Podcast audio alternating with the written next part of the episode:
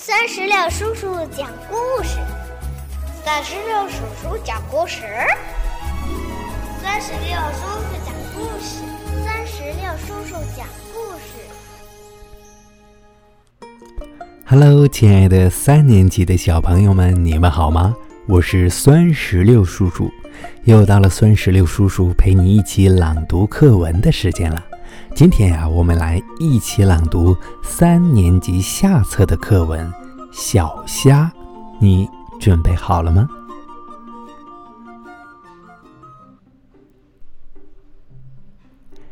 院子里的葡萄架下，一口缸闲着。夏天，积了大半缸雨水，从葡萄架的空隙里漏下的阳光。洒落在水面上，像许多大大小小的圆镜。我想，这缸不正好用来养小鱼小虾吗？我和邻居阿成哥跑到村边小溪里，在竹荫下静水处，轻轻掀开小石块，或者把手伸到大石块下。捉了一些小虾，带回家养在缸里。这些小虾有的通体透明，像玻璃似的，这是才长大的；有的稍带灰黑色，甚至背上、尾巴上还积着泥，长着青苔，这是老的。大家叫它。千年虾，缸里的小虾十分有趣，它们有的独自荡来荡去，有的互相追逐，有的紧贴住缸壁。要是你用小竹枝去动动那些正在休息的小虾，它们会立即向别的安静的角落蹦去。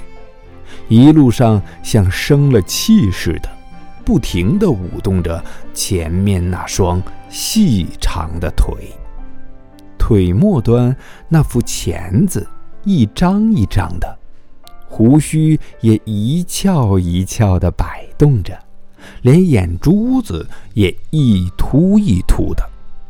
如果这时碰到正在闲游的同伴，说不定就要打起来。小虾的搏斗很激烈，蹦出水面是常有的事，有时还会蹦到缸外的地面上。